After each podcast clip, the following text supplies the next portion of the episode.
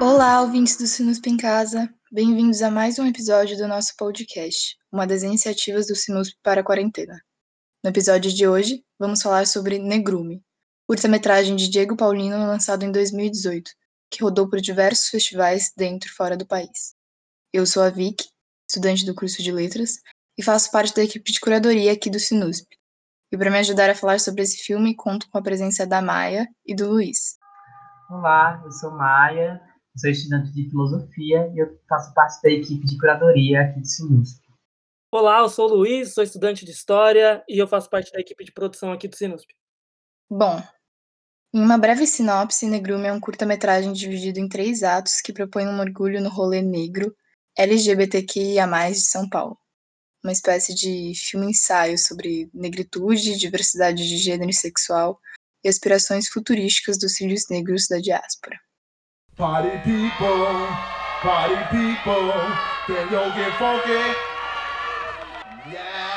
Na primeira parte, nós acompanhamos o performer e promotor Eric Oliveira, relembrando seu passado e expondo seu corpo negro, queer e fora dos padrões, enquanto se monta para uma série de festas que ele irá participar naquele dia.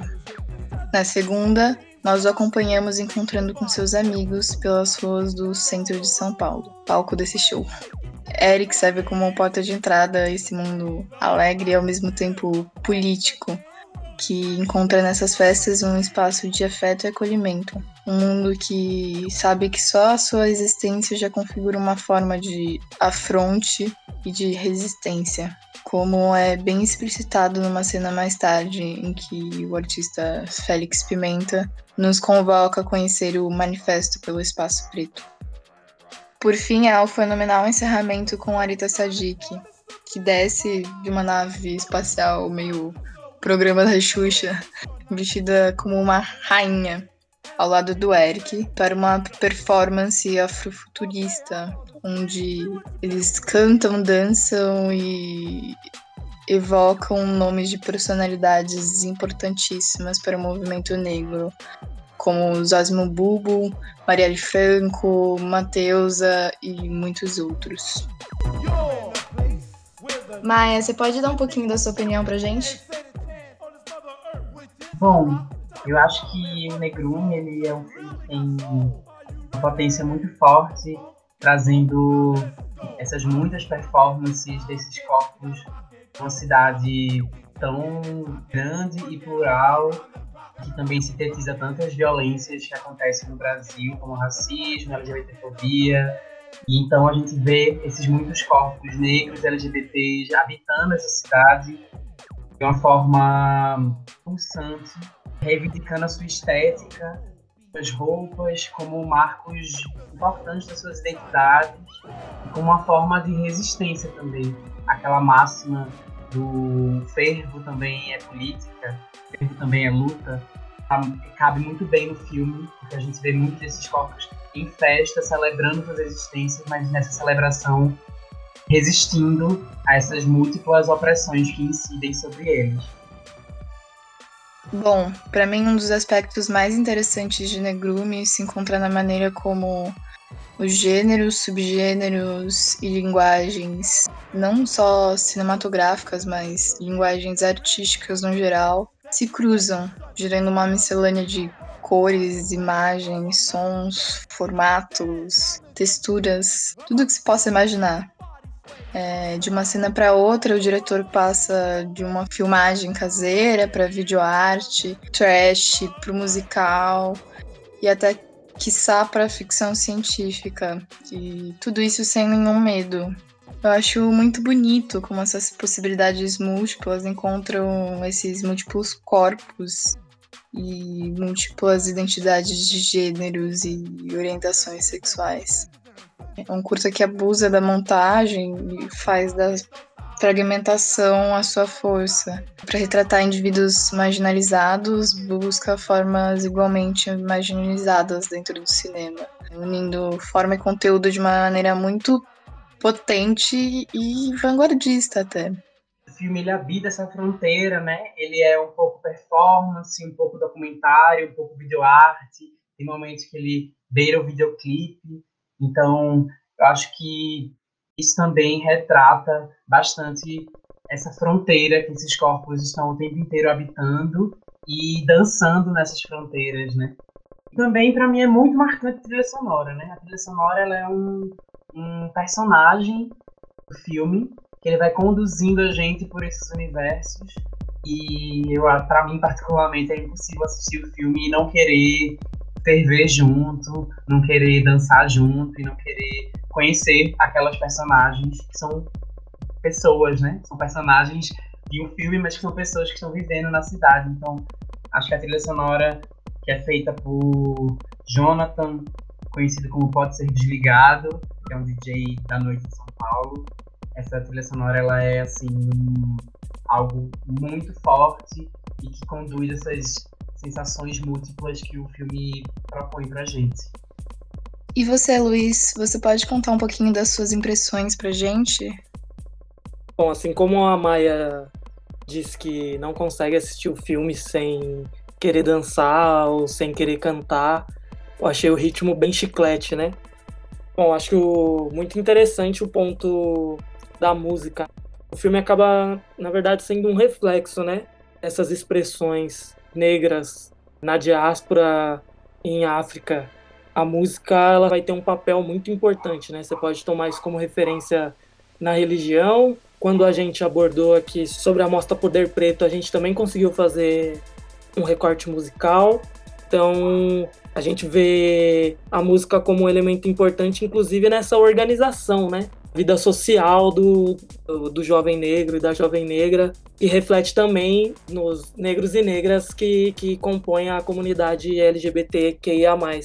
Inclusive, os entrevistadores ficam impressionados, né, com a trajetória noturna que o Eric vai ter, né? Ele parece que ele, ele vai fazer parte de quatro festas, né? Ele tá indo num bloco, ele depois vai pro after, ele depois vai para outra festa e ele depois vai para uma outra uh, rave, ou seja, a música tem um papel muito importante, né? Na vida dele na, na construção dele, tanto profissional quanto pessoal.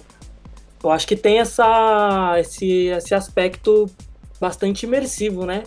Das primeiras falas do filme, um comissário de bordo, te convidando, né, para realizar essa viagem mesmo, né, a esse mundo. Eu acho essa parte muito importante e muito inovadora também os discursos que são tomados nesse filme ele vai mostrar um aspecto muito atual do que anda sendo a negritude e os movimentos negros durante muito tempo eles se organizam através de uma integração a essa sociedade, se adequando a esses códigos, símbolos e a essa conduta social da sociedade branca, né? Da sociedade racista. Você tem esses exemplos quando você vai pesquisar as primeiras organizações negras do Brasil, como a Frente Negra, você vê que tem todo um aspecto moral e de adequação social, né? Os discursos que a gente encontra nesse filme, eles são diferentes, são discursos de confrontação que a parte mais interessante é de esse autodescobrimento e dessa autoconstrução de si mesmo frente a essa sociedade. Sim, e nesse sentido, tem um movimento muito forte e de um próprio retorno a essa ancestralidade negra no Brasil. Para mim, parece impossível não fazer um paralelo com Zózimo Bubo, inclusive é citado diretamente mais pro fim do filme como uma referência. Zósimo, ele é um ator, diretor, multiartista, né? É, negro do Brasil, nascido no Rio de Janeiro, e ele tem uma produção muito forte com a experimentação visual nos anos 70. Para mim, o Zósimo também tem, traz muito essa performance do corpo como a própria narrativa do seu filme. Um filme muito conhecido do Zósimo chama Alma no Olho, aonde ele tenta narrar através do seu corpo as vivências de ser um homem negro no Brasil nos anos 70. A própria presença sonora é muito forte. E nesse sentido, eu acho que o Negrume é totalmente um herdeiro desse filme e da produção de Zósimo, ao estar aí nessa experimentação de linguagem, ao estar usando esses corpos negros, trans, bichas, sapatão em cena trazendo a própria narrativa nesses corpos habitando os lugares. O filme também ele parece uma captura de um certo momento da juventude negra de São Paulo, mas que reverbera em muitas juventudes de todo o mundo.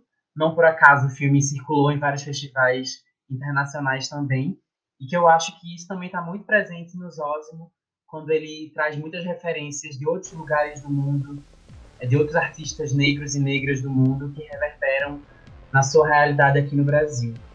E ainda nesse ponto, eu acho que o diretor Diego Paulino é muito feliz em trazer o filme quase como um, uma plataforma de apresentação de referências. O filme é cheio de colagens.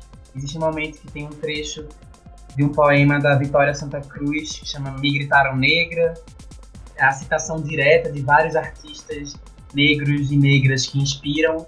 Então o filme é também esse convite a conhecer mais sobre a cultura produzida por pessoas negras no Brasil e no mundo. O outro ponto importante é o, os passos que esse filme tem, né? Ele começa com o Eric sendo essa figura central, falando sobre as suas experiências, desde a infância até as agressões que ele sofre na internet, as perseguições. A partir de um segundo momento, ele tem esse estágio de transição, demonstrando esse, esses locais de festa, essa, essa celebração, e a partir dali ele tem uma narrativa coletiva, né? Ele passa a ter um corpo coletivo que é expresso através desse, desse manifesto, né? e vai reivindicar principalmente a pluralidade, diversidade, mas também ele vai fazer referências a uma reivindicação de um espaço físico, né, de um espaço mesmo no sentido geográfico, o que leva a crer que esses esses movimentos, essa negritude, ela está em busca de um de um novo quilombismo, né, de construir espaços onde que ela possa atuar de maneira livre, né. Na leitura do próprio manifesto, é, diz que lutamos pela individualidade é, dos nossos corpos e, e pela pluralidade da nossa negritude ao exercer nossas múltiplas formas de ser, né? Isso é muito interessante, como indivíduo e coletivo estão sendo mesclados e também se expressam de maneira muito evidente na construção, né, desse curto. O filme acaba sendo muito contemporâneo na realidade dos movimentos sociais, né? É mostrar como há essa interseccionalidade, né? Essa questão do quilombismo, para mim, ela é muito central no filme, porque essas festas que Eric no início vai visitando ao longo do filme, vai encontrando muitas outras pessoas. Essas festas são articulações quilombo contemporâneos.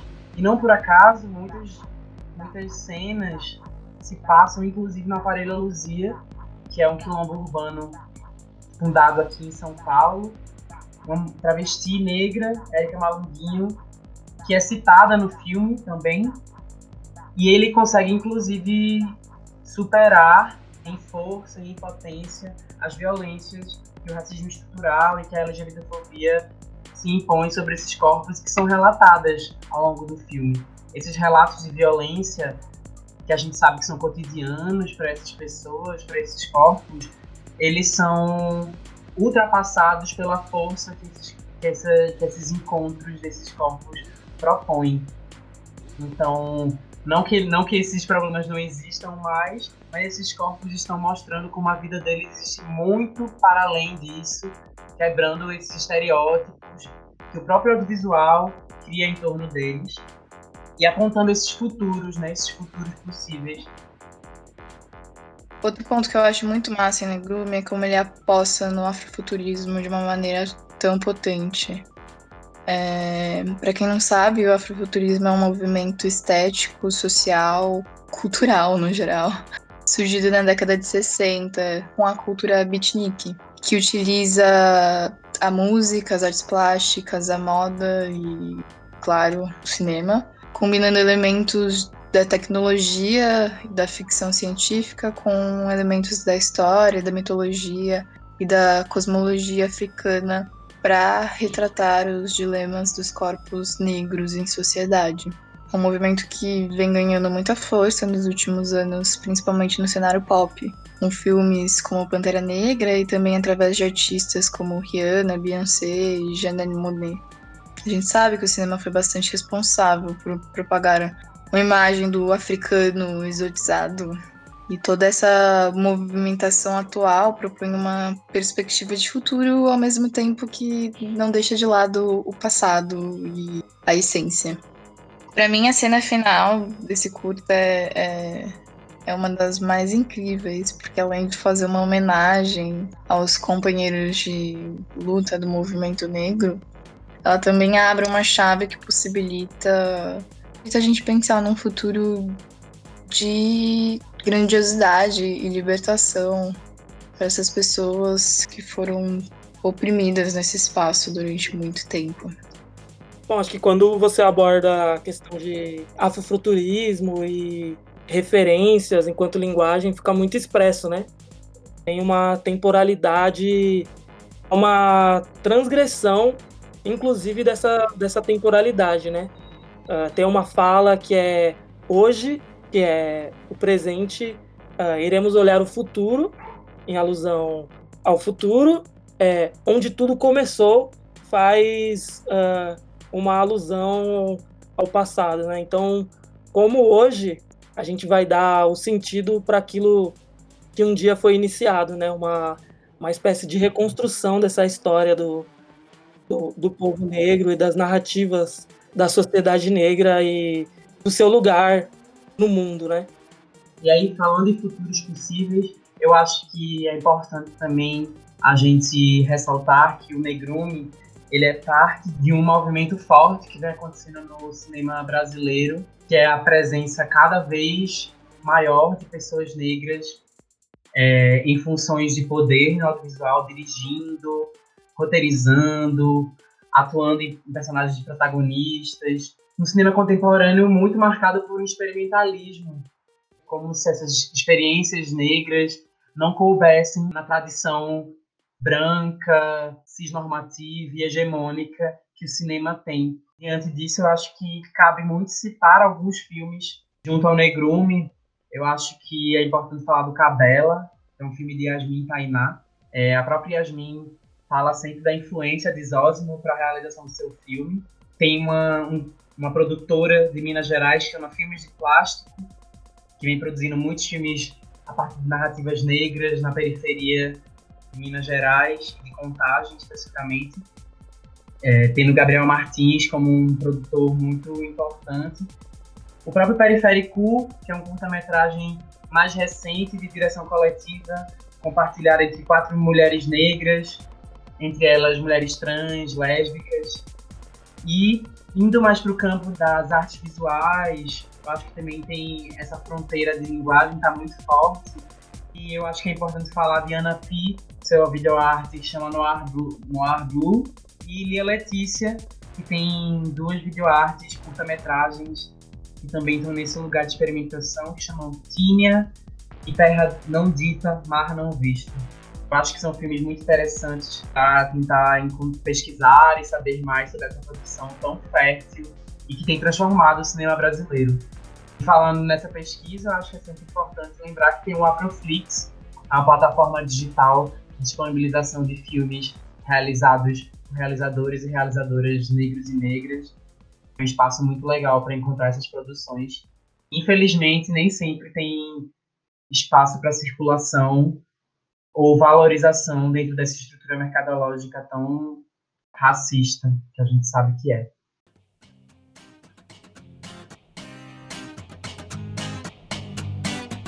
Bom, gente, foi ótimo conversar com vocês mais uma vez, mas infelizmente vamos ter que encerrar por aqui. É isso, gente. Muito obrigada por acompanhar a gente aqui.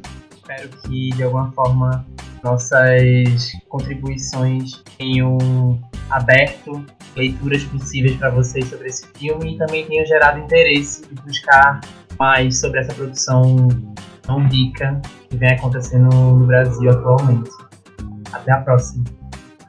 Espero que vocês é, assistam essas referências que a Maia passou, pesquisem em algum lugar. Com certeza você vai encontrar onde ver. E até o próximo episódio do Sinos Pincasa. Para você que nos escuta, não deixe de acompanhar nossa programação virtual e de nos seguir nas nossas redes sociais. Muito obrigada, um beijo e até a próxima. Tchau, tchau.